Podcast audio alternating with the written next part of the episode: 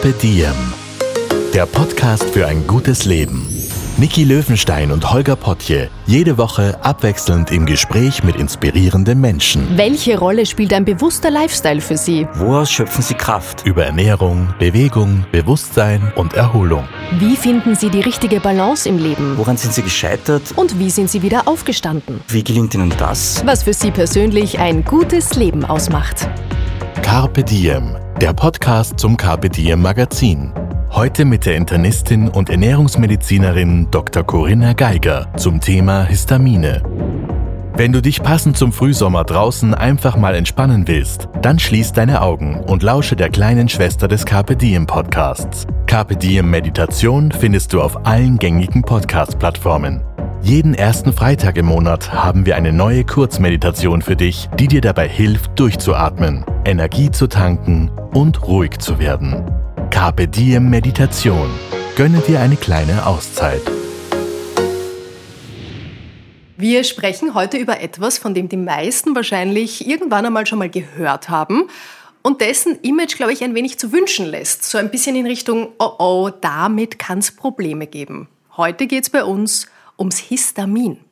Ich hege ja die Vermutung, nur wenige haben so richtig Ahnung, was Histamin eigentlich ist, was es bewirkt und welchen Einfluss das Hormon auf unsere Gesundheit und damit auch, wie wir leben hat. Unsere heutige Folge dreht sich also um Ernährung und Gesundheit und damit willkommen bei einer neuen Ausgabe von Diem. Heute hat sich eine wirklich viel beschäftigte Expertin für uns Zeit genommen. Ich freue mich ganz besonders, Dr. Corinna Geiger, Internistin und Gastroenterologin aus Wien, heute bei uns im Podcast. Willkommen. Ja, danke. Ich freue mich, dass ich da sein darf. Ich freue mich auch. Ich glaube, wir müssen gleich zu Beginn klären, worum es heute überhaupt geht. Histamin. Was ist das denn? Ja, das Histamin ist eigentlich ein Neurotransmitter und Gewebshormon. Was bedeutet das? Das ist also ein Botenstoff im Körper, der in verschiedenen Geweben verschiedene Wirkungen vermittelt. Das ist es auch. Mhm. Dieser Botenstoff befindet sich in unterschiedlichen Zellen in unserem Körper. Teilweise wird es in Nervenzellen gespeichert und dann gibt es eben noch bestimmte weiße Blutkörperchen, die darauf spezialisiert sind. Das sind einerseits die basophilen Granulozyten, hört sich total komisch an, ist eben ein weißes Blutkörperchen, das bei uns im Blut rumschwimmt. Und andererseits gibt es weiße Blutkörperchen auch in den Geweben selber als Art Wächter und das sind die Mastzellen. Mastzellen kann man sich schon vorstellen, die sind gemästet, also vollgefüllt mit kleinen Bläschen von Botenstoffen und Histamin ist eben einer davon. Wenn Not am Mann ist oder eben irgendetwas in uns reinkommt, was da nicht hingehört, Bakterium, Virus, Pilz, dann werden diese Mastzellen aktiv. Degranulieren heißt also, die schütten ihre Botenstoffe aus und dann geht's los. Was macht das Histamin denn? Also pauschal kann man nicht sagen, das macht das, mhm. sondern da gibt es eben verschiedene sogenannte Histaminrezeptoren im Körper, die sind praktischerweise durchnummeriert von 1 bis 4 und je nachdem, an welchen Rezeptor das Histamin bindet, werden eben unterschiedliche Wirkungen vermittelt. Vielleicht sollen wir das einfach ganz kurz durchgehen, ja, was da... Also so ein Mehrkönner. Genau. Mhm, ja. Okay, dann gehen wir mal 1 bis 4 durch. Was ja, dann fangen wir mit den H1-Rezeptoren an. Die H1-Rezeptoren sind für mich als Gastroenterologin im Magen-Darm-Trakt deswegen besonders wichtig, weil die die Kontraktion des Darms vermitteln. Das bedeutet, die Histaminpatienten kennen das, wenn sie was gegessen haben, was eben viel Histamin enthält, kann sein, dass die Durchfall bekommen. Das liegt eben daran, dass der Darm auf einmal schneller macht, als wir das gewohnt sind und der Körper dann eben viel weniger Zeit hat, Wasser zu resorbieren und dadurch wird der Stuhlgang weicher und wir haben eben den Durchfall. Zusätzlich können eben auch Blähungen entstehen, weil auch die Nährstoffresorption, also die ganzen Verdauungsvorgänge, nicht so schnell machen können, äh, wie der Darm das gerade will. Das heißt Resorption, also aufgenommen, oder? Wie Nährstoffe Ganz genau. aufgenommen werden können. Ganz genau. Und dann gibt's eben noch ein paar andere wichtige Wirkungen, die dieser H1-Rezeptor vermittelt. Das ist einerseits an den Bronchien. Also der H1-Rezeptor kann die Bronchien enger machen. Das heißt, wir könnten eventuell ein bisschen schlechter Luft kriegen. Ähm, es ist dann so, dass zusätzlich die Blutgefäße durchlässig werden. Das ist das Klassische, was wir von den Gelsendippeln kennen. Auf einmal wird's rot und dick. Das kann in anderen Geweben natürlich ganz genauso passieren. Das sind so die drei wichtigsten Wirkungen, die dieser H1-Rezeptor vermittelt. Aber es sorgt auch für eine Erweiterung der Blutgefäße. Und da kommt ein wichtiger Faktor ins Spiel, nämlich die Migräne. Mhm. Also viele Histaminpatienten kennen auch Migräne. Und das ist eben dadurch bedingt, dass die Gefäße im Kopf auch weiter werden. Hm. Hat das auch damit zu tun, dass man dann manchmal so rot anläuft, wenn man was isst? Also, dass die Wangen ganz rot werden? Diese Flaschsymptomatik, ja. ja, genau. Das mhm. kann auch dadurch vermittelt sein. Und diese ähm, Wirkung auf das Herz-Kreislauf-System, also Blutdruck, Gefäßweite, ist eben durch eine Kombination aus H1 und H2-Rezeptor bedingt. Also dieser H2-Rezeptor, über den wir jetzt gleich noch reden, der spielt da genauso eine Rolle. Okay, dann lass uns über den H2 reden. Der H2-Rezeptor, wenn ich wieder mit dem Magen-Darm-Trakt anfangen darf, weil das ist mir halt besonders wichtig, der erhöht einfach die Magensäureproduktion. Also diese Gastritis-Symptome, die wir vielleicht bei einer Histaminintoleranz kennen, der Reflux, die Übelkeit, das wird durch den H2-Rezeptor vermittelt. Viele von meinen Patienten fragen mich immer, was macht das jetzt bitte für einen Sinn? Warum macht der Körper so einen Blödsinn? Und da muss man sagen, wenn man sich das genauer überlegt, wann Histamin im Körper freigesetzt wird, nämlich eben nicht nur, weil wir jetzt was Histaminhaltiges gegessen haben, sondern eben auch in Stresssituationen, dann macht es total viel Sinn, die Magensäure zu erhöhen, einfach um uns vor zusätzlichem Stress, nämlich Infektionen, zu schützen. Unser Körper ist halt leider immer noch gebaut wie in der Steinzeit. Der denkt sich, wir sterben mit Sicherheit an einem Magen-Darm-Infekt. Und deswegen will er uns in stressigen Zeiten genau vor so einer Infektion schützen.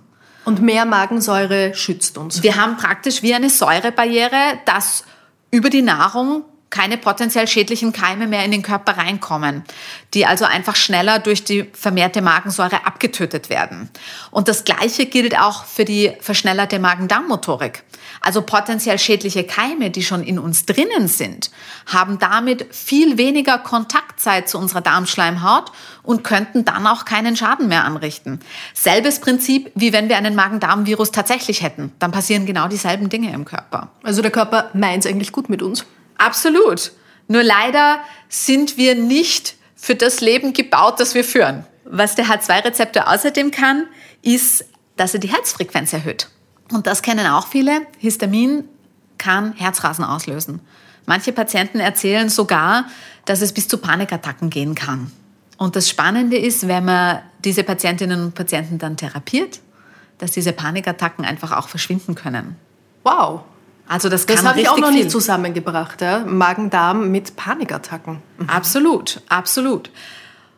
Und die anderen Rezeptoren fürs Histamin H3 und H4, die spielen eher in der Immunsystemregulierung und im Gehirn eine Rolle. Das heißt, die sind äh, für die körperlichen Folgen das zu viel Histamin eigentlich nicht so ausschlaggebend. Okay, gut. Jetzt haben wir mal geklärt, worum es eigentlich geht. Sehr, sehr spannend. Wenn jetzt viele Menschen Histamin hören, dann denken sie an Unverträglichkeit oder Intoleranz. Mit dem Begriff bist du ja nicht ganz glücklich. Warum? Nicht so richtig, ja. Ähm, das hat damit was zu tun, weil viele Patientinnen und Patienten mit Intoleranz verbinden, dass sie bestimmte Sachen auf keinen Fall essen dürfen, da der Körper sonst Schaden nehmen würde oder da eben dann bestimmte Beschwerden entstehen. Wenn wir das jetzt vergleichen mit einer Laktoseintoleranz oder auch einer Fructose-Malabsorption, da hängen die Symptome ja unmittelbar immer nur mit der Nahrungsaufnahme zusammen. Da wir jetzt ja aber wissen, dass das Histamin im Körper auch selbst hergestellt wird, ist es deutlich komplizierter. Das heißt, die klassische Geschichte ist, dass die Patientinnen und Patienten erzählen, naja, ich esse heute eine Pizza, es ist alles super und morgen esse ich um dieselbe Uhrzeit dieselbe Pizza und es geht mir schlecht. Also irgendwie kann es ja die Pizza nicht gewesen sein. Der Unterschied an den beiden Tagen war, dass vielleicht am zweiten Tag einfach ein wahnsinnig stressiger Tag war und der Körper von sich aus schon sehr viel Histamin ausgeschüttet hat. Das ist das sogenannte endogene Histamin. Und dann das bisschen Histamin aus der Pizza einfach das Fass zum Überlaufen gebracht hat und wir dann Symptome bekommen haben. Das heißt, die Histaminintoleranz ist vielmehr ein Ungleichgewicht zwischen anfallendem Histamin und dem, was der Körper wieder los wird. Und damit finde ich, kann man Intoleranz nicht so richtig sagen, weil es eben nicht nur mit dem Essen zu tun hat. Es gibt sogar Leute, die einfach nur nach Stresssymptome bekommen, ohne dass sie was gegessen haben. Deswegen finde ich den Terminus Histaminose, also einfach das zu viel an Histamin passender. Wie wird denn der Körper das Histamin wieder los eigentlich? Da gibt es verschiedene Enzyme, die uns helfen. Das ist einmal die DAO, das kennen vielleicht viele schon, Diaminoxidase heißt das, baut nicht nur das Histamin ab, sondern auch andere sogenannte biogene Amine, das sind andere Botenstoffe, wie zum Beispiel das Dopamin oder das Serotonin, das vielleicht viele kennen, auch ein paar andere noch. Diese DAO befindet sich im Blut, wird eventuell im Labor auch gemessen. Also diese Enzymkapazität lässt sich messen, ist aber flexibel. Und dann gibt es noch ein anderes Enzym, die HPMT. Ärzte müssen sich immer viele Abkürzungen merken. ja. Ärztinnen. Manche Dinge muss man auch singen, bevor man sie sprechen kann. Die HNMT, Histamin-N-Methyltransferase, ist eben dann ein Enzym, das sich in der Zelle befindet und da das Histamin abbaut. Beide Enzyme kann man theoretisch unterstützen mit bestimmten Maßnahmen, aber das sind unsere beiden, die uns helfen, das Histamin wieder loszuwerden. Wenn wir über Histamin reden, dann müssen wir auch über, du hast es eh schon angesprochen, Lebensmittel, wie wir uns ernähren, sprechen. Die Pizza ist schon vorgekommen, Käse, Rotwein, Salami, die Klassiker, wenn man an Histamin denkt. Wie hängt das jetzt zusammen? Du hast schon gesagt, ich muss eigentlich nicht ganz verzichten. Wenn ich jetzt merke, hm, ich bin da anfällig bei diesem Thema, wie ernähre ich mich dann gut? Meine Ernährungsempfehlungen ändern sich eigentlich bei Histaminintoleranzpatienten nicht. Ich sage allen Patienten, sie sollen sich bitte, wenn es irgendwie geht, so vielfältig wie möglich und so unverarbeitet wie möglich ernähren, mit so viel Ballaststoffen wie irgendwie möglich. Ich bin kein großer Fan von Exklusionsdiäten. Ich finde es völlig in Ordnung, wenn man sagt, in stressigen Zeiten, wo ich eben mehr Histaminbelastung habe, versuche ich mich histaminärmer zu ernähren.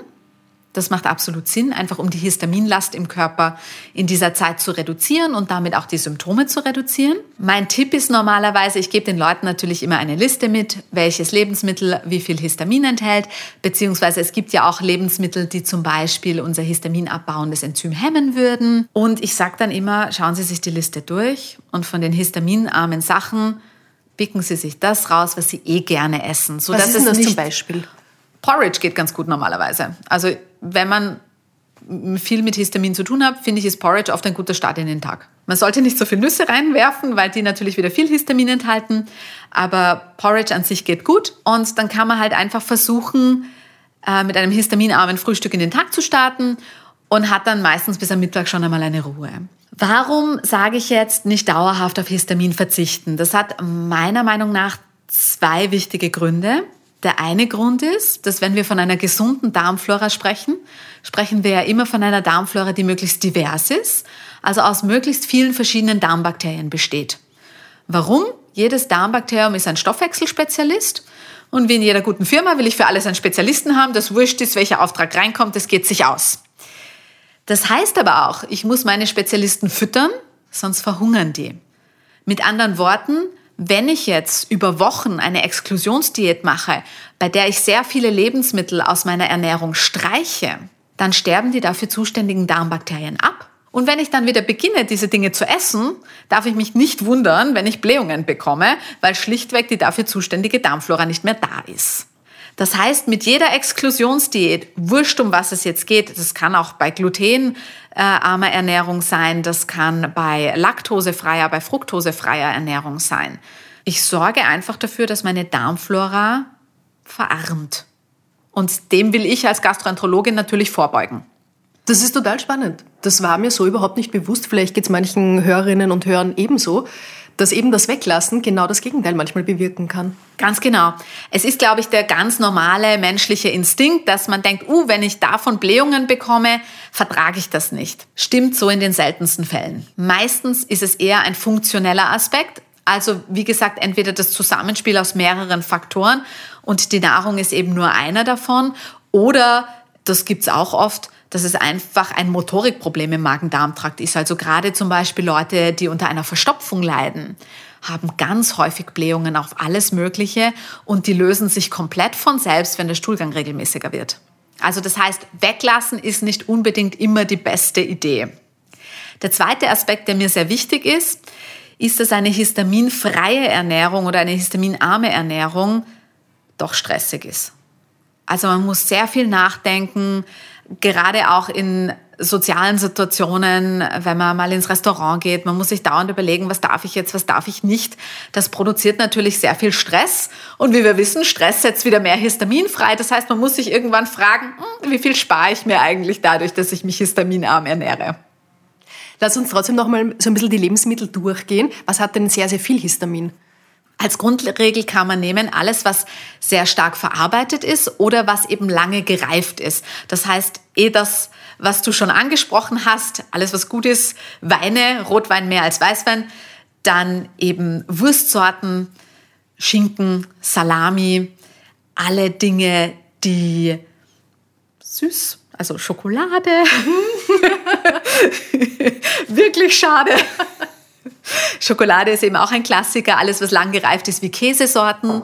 Das heißt also auch da als Faustregel, wenn man trotzdem gerne Käse isst, die weniger lang gereiften haben entsprechend das weniger an Histamin im Vergleich zu den länger gereiften. Bei Gemüse sind es klassischerweise eben die Tomaten. Die Nüsse haben viel Histamin. Aber was auch meine Erfahrung ist, ist, dass nicht alle Patientinnen und Patienten auf dieselben Lebensmittel mit demselben Histamingehalt gleich reagieren. Das heißt, es lohnt sich total individuell auszutesten und ein bisschen zu schauen.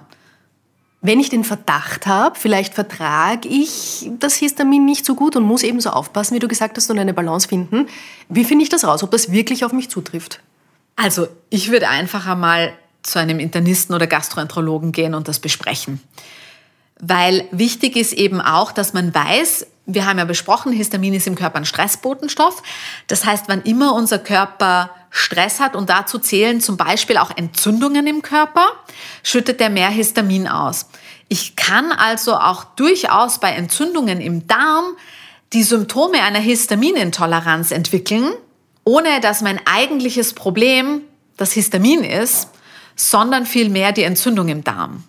Und das heißt, das muss ein Profi ausschließen, dass es keine anderen Ursachen dafür gibt. Dafür braucht es meistens eine Stuhluntersuchung, eine Blutuntersuchung, vielleicht auch ein bisschen mehr als das. Das ist individuell unterschiedlich, also vielleicht noch ein Ultraschall, vielleicht sogar eine endoskopische Untersuchung. Aber es gehört auf jeden Fall immer gründlich ausgeschlossen, dass eine Entzündung im Magen-Darm-Trakt vorliegt, bevor man die Diagnose Histaminintoleranz oder Histaminose stellt. Mhm. Sonst behandelt man und versucht zu therapieren, wo eigentlich die Baustelle gar nicht ist. Ganz genau. Ich vermute, es werden jetzt einige Menschen zuhören, die ein bisschen erleichtert sind, wenn sie hören, hey, du musst gar nicht verzichten und weniger Stress ist besser als weniger Pizza manchmal, wenn man das jetzt so, so flapsig äh, formulieren möchte. Äh, warum glaubst du, hat das Histamin so ein schlechtes Image? Wo kommt das her? Das ist eine total gute Frage. so richtig klar ist es mir nicht. Ich glaube, dass leider viele Symptome der Histaminintoleranz oft ein bisschen in die psychosomatische Ecke geschoben werden, wenn ich das jetzt mal so salopp sagen darf. Also dadurch, dass es eben ein Stressbotenstoff im Körper ist und eigentlich eine ganz natürliche, normale Reaktion des Körpers, wird eben oft gesagt, naja, das ist psychisch. Ja und nein. Natürlich verursacht Stress eine Histaminausschüttung und Leute, die besonders viel Stress haben oder eben auch wenig Ressourcen, denen wieder loszuwerden, die haben mehr Histaminsymptome. Das ist ganz klar. Das heißt aber jetzt nicht, dass ich einen an der Klatsche habe, sondern das heißt einfach, dass man sich sein System einmal genauer anschauen muss. Ich sage auch immer, dass man sich vielleicht seinen Tagesablauf ein bisschen genauer anschauen muss und einfach mal sich anschauen kann, mit welchen Stressoren kann ich denn anders umgehen?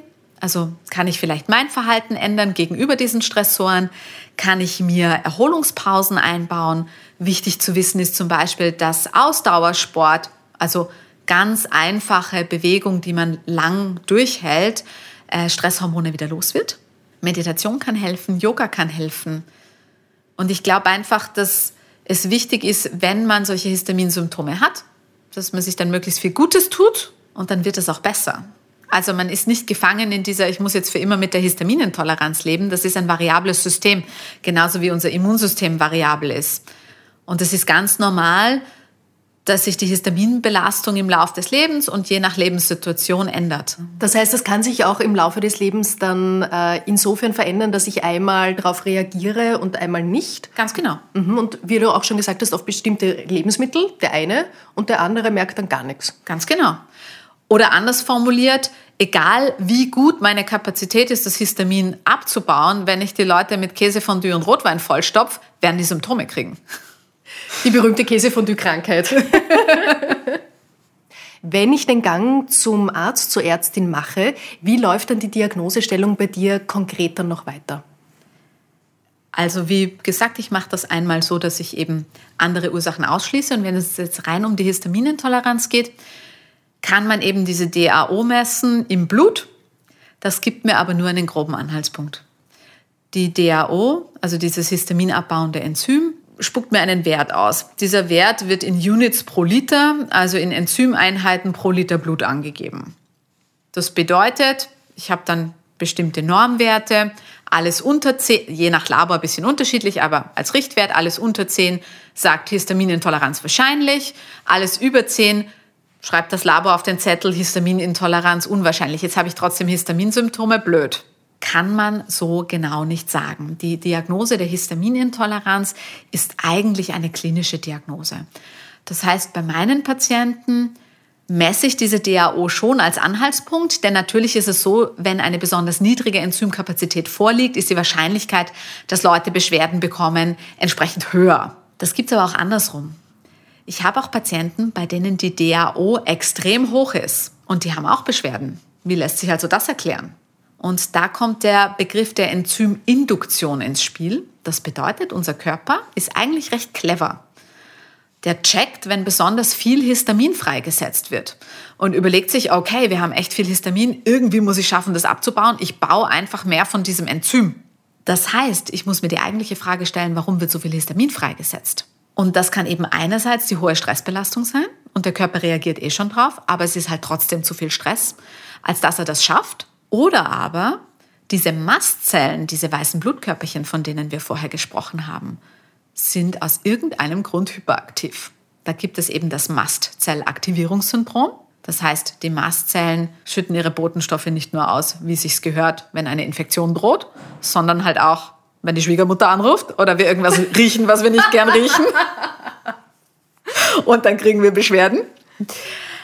Also alle, bei denen, wenn die Schwiegermutter anruft, Kopfschmerzen auftreten, das ist das Problem? Nein.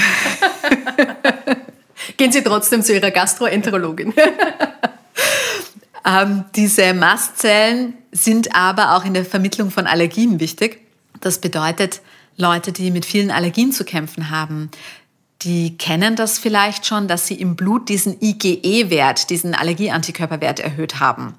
Und die Mastzellen haben auf ihrer Oberfläche Rezeptoren für dieses IgE. Das heißt, je mehr IgE bei uns im Blut rumschwirrt, desto aktiver sind die Mastzellen grundsätzlich und desto mehr Histaminlast haben wir. Und manchmal wird es dem Körper dann zu viel. Und das sind zum Beispiel die Allergiepatienten, die in der Allergiesaison nicht nur die üblichen Beschwerden wie verstopfte Nase oder rinnende Augen und sowas bekommen, sondern dann halt auf einmal auch komische Beschwerden, die sie nicht zuordnen können. Hängt das generell zusammen? Also wenn ich äh, eine Histaminunverträglichkeit habe oder ein Übermaß, wie du sagst, ist das ein Hinweis darauf, dass ich überhaupt anfällig bin auf Allergien? Jein. Mhm. Kommt drauf an. Genau, oder? in der Medizin ist die richtige Antwort immer, kommt drauf an. Das Histamin kann ein reines Magen-Darm-Thema sein und dann hat das mit Allergien überhaupt nichts zu tun. Aber Leute mit vielen Allergien haben tendenziell eine höhere Histaminlast und können leichter eine Histaminintoleranz entwickeln. Du hast äh, gesagt, die Enzyme helfen uns, das Histamin wieder abzubauen. Jetzt könnte ich mir vorstellen, vielleicht gibt es diese Enzyme in Tablettenform und ich haue mir die dann einfach rein. Voll. Ist das eine Möglichkeit? Kann man machen. Wenn wir über die Therapie sprechen, gibt es äh, unterschiedliche Ansätze, was man machen kann. Ich versuche immer, ein bisschen mit Nahrungsergänzungsmitteln anzufangen und du hast das eh schon gesagt, diese Enzymsubstitution, das kennen viele, das ist dieses Daosin, das ist einfach sozusagen diese DAO, also das histaminabbauende Enzym in Kapseln verpackt. Das ist eine Möglichkeit. Diese Kapseln nimmt man dann 20 Minuten vor der Mahlzeit ein, dass es sozusagen, wenn wir die Mahlzeit einnehmen, auch im Darm vorhanden ist. Und dann hilft uns das eben, das Histamin aus dieser einen Mahlzeit abzubauen. Was man sagen muss ist, diese DAO wird nicht in den Körper aufgenommen. Das bedeutet mit anderen Worten auch, wenn meine Symptome nicht im Darm liegen, sondern vielleicht eigentlich eher Kopfschmerzen sind, kann es sein, dass das nicht so viel bringt.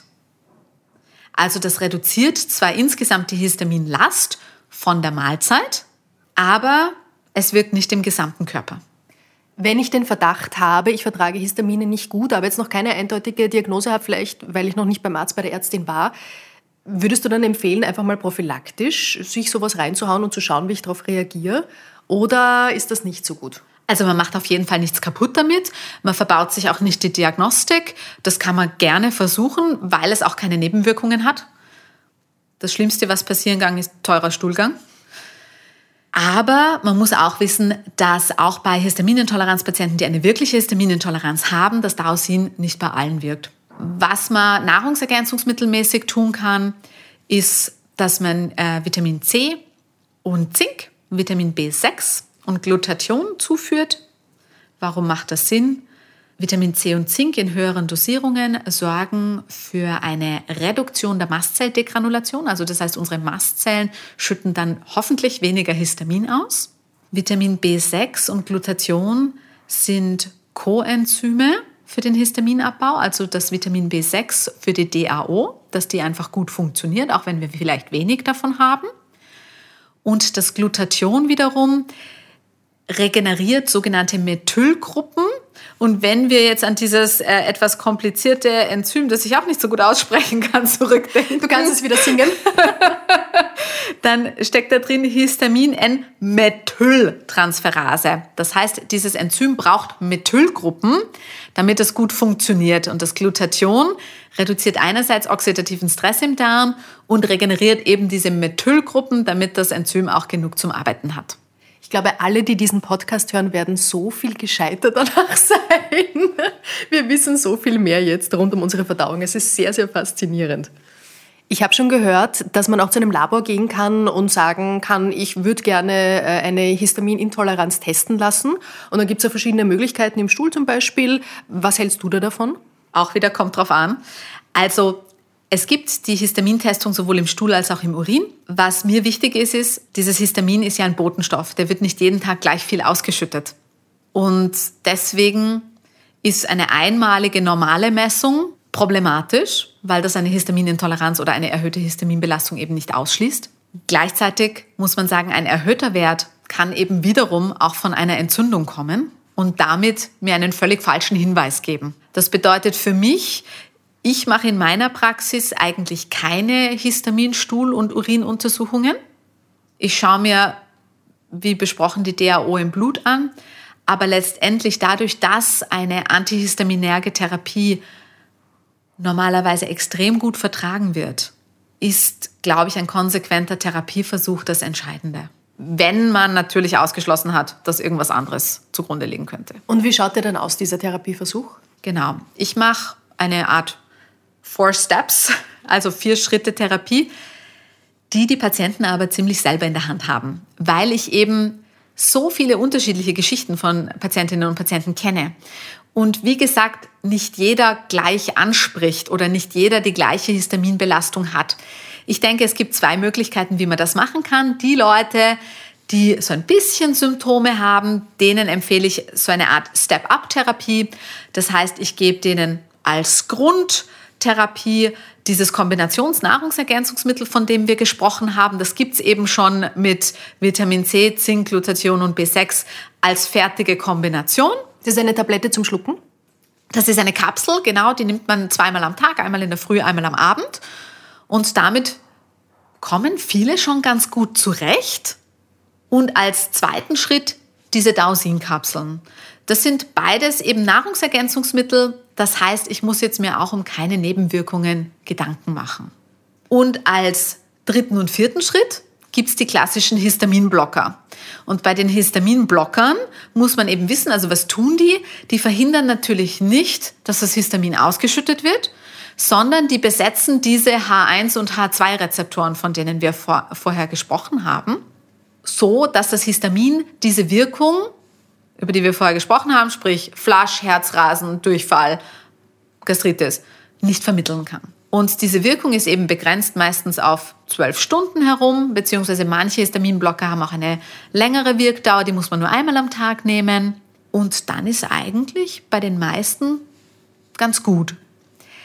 Wenn wir jetzt diesen Spezialfall von vorher noch betrachten, also die Leute mit diesen vielen Allergieantikörpern, dann kann man theoretisch sich auch noch überlegen, dass es natürlich einerseits sinnvoll ist, mit dem Allergologen Kontakt aufzunehmen und zu sagen, kannst du vielleicht was an diesen IgEs tun?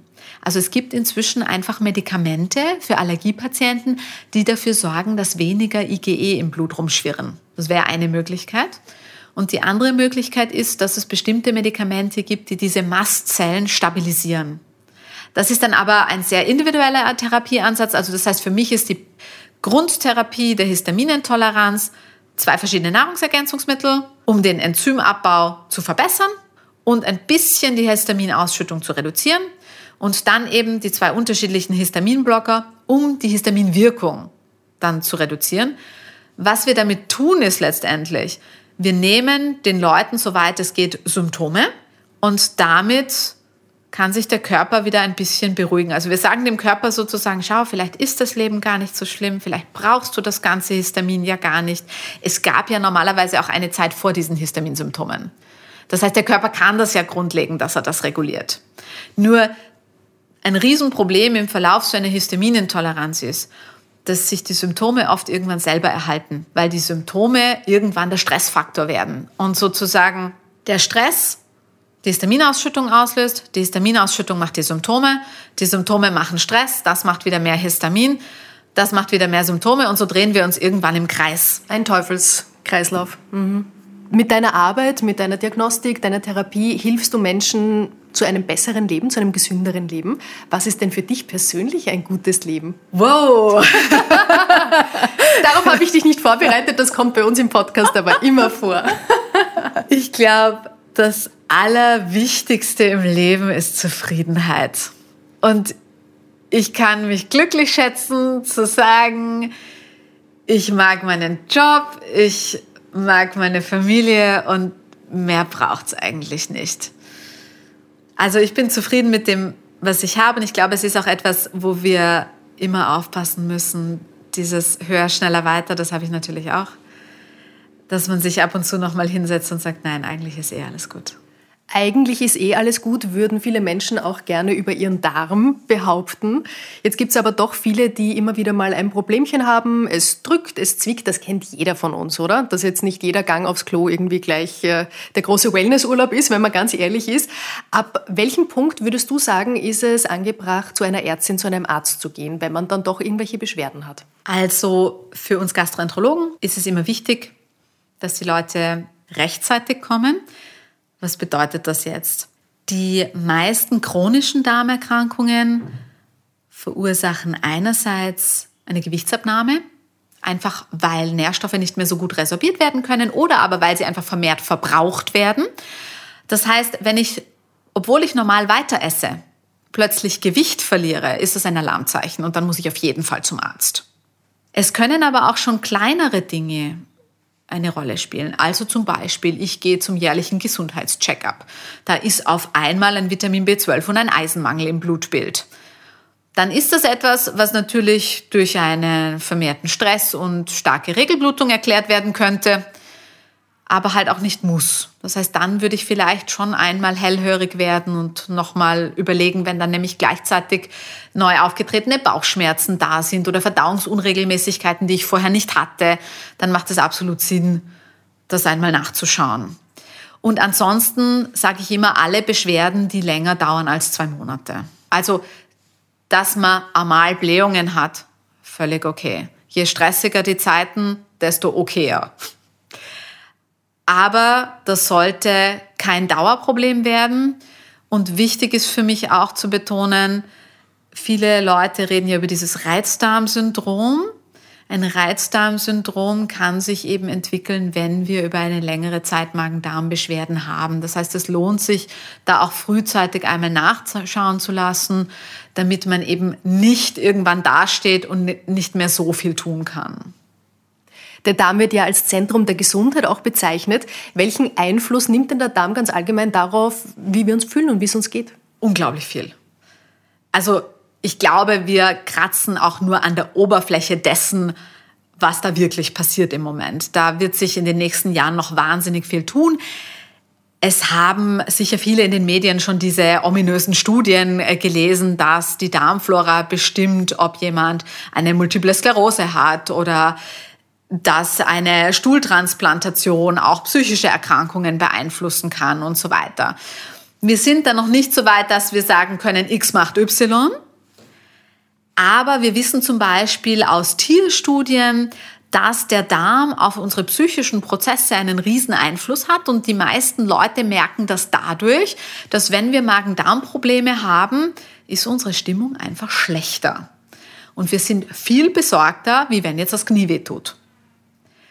Und es gab dazu eine Studie, wo man Mäusen, die ganz normale Mäuschen waren, die Darmflora transplantiert hat von Leuten, die Durchfall hatten. Und dann haben diese Mäuschen nicht nur auch Durchfall bekommen, sondern auch eine Angststörung entwickelt.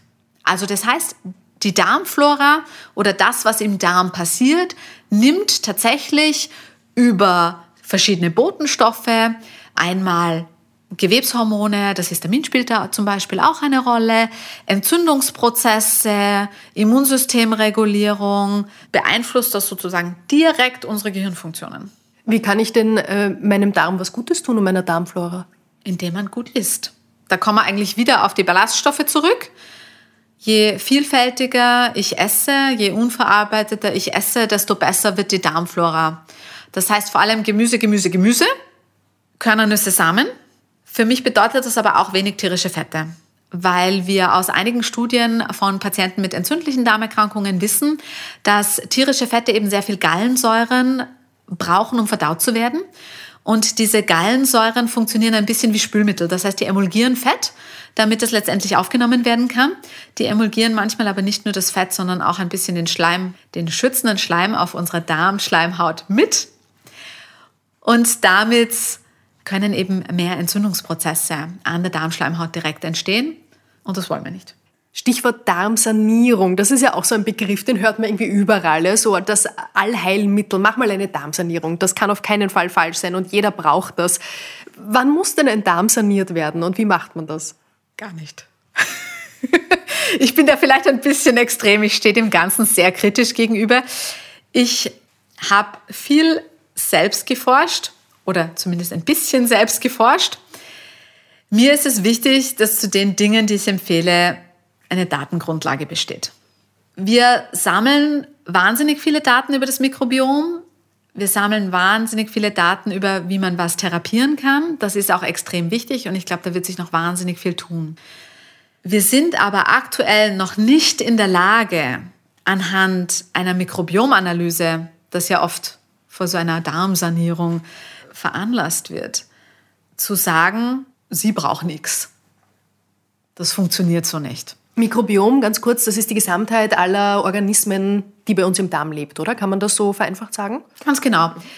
Das Mikrobiom umfasst sozusagen Pilze, Bakterien und Viren.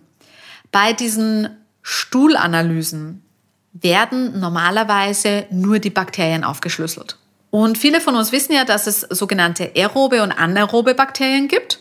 Das bedeutet Bakterien, die mit Luft entweder wachsen oder sterben, je nachdem, was so ihre Vorliebe ist.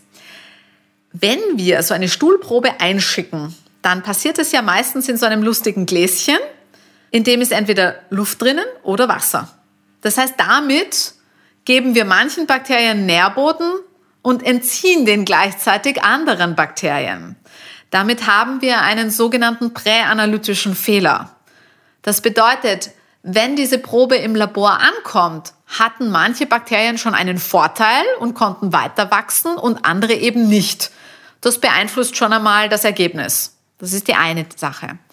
Die andere Sache ist, dass es schon 2012 eine wirklich gute Studie in Nature gab, wo man sich das Mikrobiom, also die, eigentlich die Bakterien im Darm von 215 gesunden Menschen angeschaut hat. Und die Zusammensetzung des, äh, dieser Darmflora war extrem unterschiedlich. Man hat das so nebeneinander aufgetragen, da hat man ganz viele lustige bunte Farben bekommen, aber manche hatten ganz viel Blau und ganz wenig Rot und andere hatten nur Gelb und es sah wirklich sehr unterschiedlich aus und dann müsste man ja eigentlich sagen, puh, manche davon müssen wirklich ein Problem haben, weil das schaut überhaupt nicht aus wie bei den anderen. Und dann ist man aber einen Schritt weiter gegangen, denn das, was ja eigentlich wichtig ist, ist gar nicht, welche Bakterien schwirren darum, sondern was tun denn die Bakterien für uns? Das heißt, man muss sich das sogenannte Metabolom anschauen, also alle Dinge, die durch diese Darmflora produziert werden für uns. Und wenn man das Metabolom verglichen hat von diesen 215 Patienten, hat man auf einmal keine Unterschiede mehr bemerkt. Das heißt, alle hatten in ihrer Darm-WG unterschiedliche Mitbewohner, aber alle haben das gleiche Gute gemacht. Ganz genau. Und das macht es eben noch einmal schwieriger zu sagen, hey, die Darmbakterien sind gut und die sind schlecht, weil es wahrscheinlich auf die Mischung ankommt. Und dann kommt noch ein weiterer Faktor ins Spiel, der das Ganze verkompliziert. Wir haben unterschiedliche Arten des Mikrobioms im Sinne von, es gibt das sogenannte mukosale Mikrobiom. Das heißt, das sind alle Organismen, die in diesem Schleim von unserer Darmschleimhaut wohnen. Und die sind extrem wichtig, weil die natürlich die Mikroorganismen sind, die dauernd mit unserem Immunsystem in Kontakt stehen und dem sagen, hey, ähm, alles gut, also beruhig dich, wir brauchen nicht viel Entzündung oder oh oh, wir sollten jetzt wirklich was tun. Und dann gibt es eben im Gegensatz dazu das sogenannte luminale Mikrobiom. Das ist das, was wir im Stuhl finden. Das Problem ist jetzt, dass das, was wir mit dieser Mikrobiomanalyse messen, halt eben nur das luminale Mikrobiom ist. Und das ist eigentlich nicht das Wichtigste. Also das heißt, wir haben noch sehr viele Ungewissheitsfaktoren in dieser Stuhlflora-Analyse. Und das lässt mich in Zusammenschau eigentlich sagen, es ist im Moment noch nicht sinnvoll. Vielleicht schaut das in fünf Jahren anders aus. Im Augenblick ist das Mikrobiom noch ein bisschen so eine Zwiebel und immer wenn ich eine neue Schale mit Informationen geöffnet habe, steht da die nächste da. Wenn ich jetzt weiß, ich habe meinem Mikrobiom gerade nichts Gutes getan, Stichwort Antibiotika zum Beispiel, bringt es dann was, da ein bisschen zu substituieren, noch Pülverchen einzunehmen? Ähm, bringt das etwas? Man muss wissen, wenn man Probiotika einnimmt, die können natürlich einen sogenannten Leiheffekt haben. Also natürlich arbeiten die Lactobacillen oder Bifidobakterien, die ich da einnehme, solange sie im Darm sind, haben die den ganz normalen Stoffwechsel wie alle Lactobacillen und Bifidobakterien. Jetzt kommt das große Aber. Ansiedeln können die sich natürlich nur, wenn ich das esse, was diese Lactobacillen und Bifidobakterien auch brauchen. Und das heißt, wir können eigentlich über unsere Ernährung viel mehr steuern, was da passiert, als über die Einnahme von Probiotika. Das heißt nicht, dass Probiotika nie sinnvoll sind. Ich finde eben, es sollte eine Einzelfallentscheidung sein. Und das ist etwas, wo man sich eben sehr genau überlegen muss, welches Präparat nehme ich. Und es gibt, so wie bei den meisten Dingen im Leben, kein One-Fits-All. Woher weiß ich denn, ob mein Körper alle Nährstoffe hat, die er braucht und die er benötigt? Und wann macht Sinn für mich, Nährstoffe auch zu ergänzen? Sehr gute Frage. Nährstoffe ergänzen da muss ich mir jetzt die Frage stellen, will ich mit den Nahrungsergänzungsmitteln einen bestimmten Effekt erreichen? Oder aber geht es mir nur darum, dass mein Körper insgesamt gut versorgt ist? Normalerweise sagt man, dass eine gesunde, ausgewogene Ernährung, wo wir eben unsere klassischen fünf Portionen Gemüse und Obst am Tag essen, komplett ausreicht, um uns mit allen Nährstoffen zu versorgen. Wenn wir jetzt natürlich vegan leben, müssen wir uns um so Sachen wie Vitamin B12, schon Gedanken machen. Das wissen die meisten Leute aber inzwischen. Und gerade für Veganer gibt es zum Beispiel auch Zahnpasta, die Vitamin B12 zugesetzt hat. Das heißt, da muss man auch nicht nochmal dran denken, dass man eine extra Tablette einnimmt. Also da gibt es eh schon viele Workarounds. Spannend finde ich eher die Frage, kann ich mit Nahrungsergänzungsmitteln auch einen gewissen Effekt erreichen? Und ja, das kann ich. Also das heißt, wenn mein Körper in bestimmten Situationen ein bestimmtes Problem hat, kann es manchmal auch Sinn machen, ärztlich begleitet natürlich, zu übersubstituieren. Also das, wir kennen das klassisch aus der Neurologie zum Beispiel. Da wird oft mit B-Vitaminen übersubstituiert, also auch viel mehr gegeben als das, was wir aus der Packungsbeilage äh, kennen, einfach um für die Nerven einen besonders beruhigenden Effekt zu erhalten. Und so habe ich das eben mit meinen Histaminpatienten auch. denen gebe ich auch viel mehr Vitamin C und Zink, als das eigentlich in der Tagesversorgung notwendig ist. Und das mache ich eben deswegen, weil diese hohen Dosierungen dann die Mastzellen in ihrer Degranulation hemmen. Also das heißt, damit möchte ich einfach einen gewissen Effekt erreichen. Und das ist halt immer sinnvoll, ärztlich begleitet zu machen, das eben einmal durchzusprechen, welche Risiken gibt's, weil, wie die alten Griechen schon wussten, die Dosis macht das Gift. Das heißt jetzt ganz klar, dass auch Nahrungsergänzungsmittel in viel zu hohen Dosierungen natürlich Nebenwirkungen auslösen können. Das, was wir typischerweise auf den Nahrungsergänzungsmitteldosen hinten auf, äh, draufstehen haben, ist einfach die unbedenkliche Dosis. Aber prinzipiell ist es immer sinnvoll, sowas einmal zu besprechen. Und wenn es jetzt einem nur darum geht, dass der Körper gut versorgt ist, dann ist mir natürlich am liebsten, die Leute essen einfach ihr Obst und Gemüse. Und natürlich weiß ich auch, dass es Phasen im Leben gibt, wo das, wo das einfach nicht funktioniert. Und da kann man dann durchaus so ein Multivitaminpräparat einnehmen. Man muss sich aber ganz klar darüber sein, dass viele Vitamine und Mineralstoffe nicht jeden Tag eingenommen werden müssen. Wir haben Speicher, die uns auch längerfristig versorgen. Und Natürlich muss man dann halt in speziellen Situationen, wo der Bedarf auch höher ist, das kann sein, wenn ich zum Beispiel mehr Sport mache, mehr trainiere, dann werde ich auch mehr Eisen, äh, mehr Eiweiße und so weiter brauchen. Dann macht es vielleicht Sinn, das nochmal anzuschauen. In der Schwangerschaft genau dasselbe Thema, dass man da eben genügend Jod, Folsäure und so weiter zu sich nimmt, dass man eben mit allem gut versorgt ist, dass eben kein Mangel entsteht. Aber prinzipiell tut es eine gesunde Ernährung. Liebe Corinna, am Ende meines Podcasts frage ich meine Interviewgäste immer gerne nach einer Frage, die das Leben stellt. Das bedeutet eine Frage, von der du findest, sie ist so wichtig, dass jeder sie sich irgendwann einmal stellen sollte und auf die Suche nach einer ganz eigenen Antwort geht. Was ist das denn für dich? Vielleicht, wenn mein Leben das einer guten Freundin wäre, was würde ich mir raten? Das ist eine super Frage. Vielen, vielen Dank dafür. Danke, dass du zu Gast warst. Ich habe wahnsinnig viel gelernt. Mir schwirrt ein bisschen der Kopf und ich bin definitiv äh, nach diesem Podcast gescheiter geworden. Ich hoffe, unseren Zuhörerinnen und Zuhörern geht's ebenso. Vielen lieben Dank und alles, alles Gute dir. Danke dir, es war wirklich nett.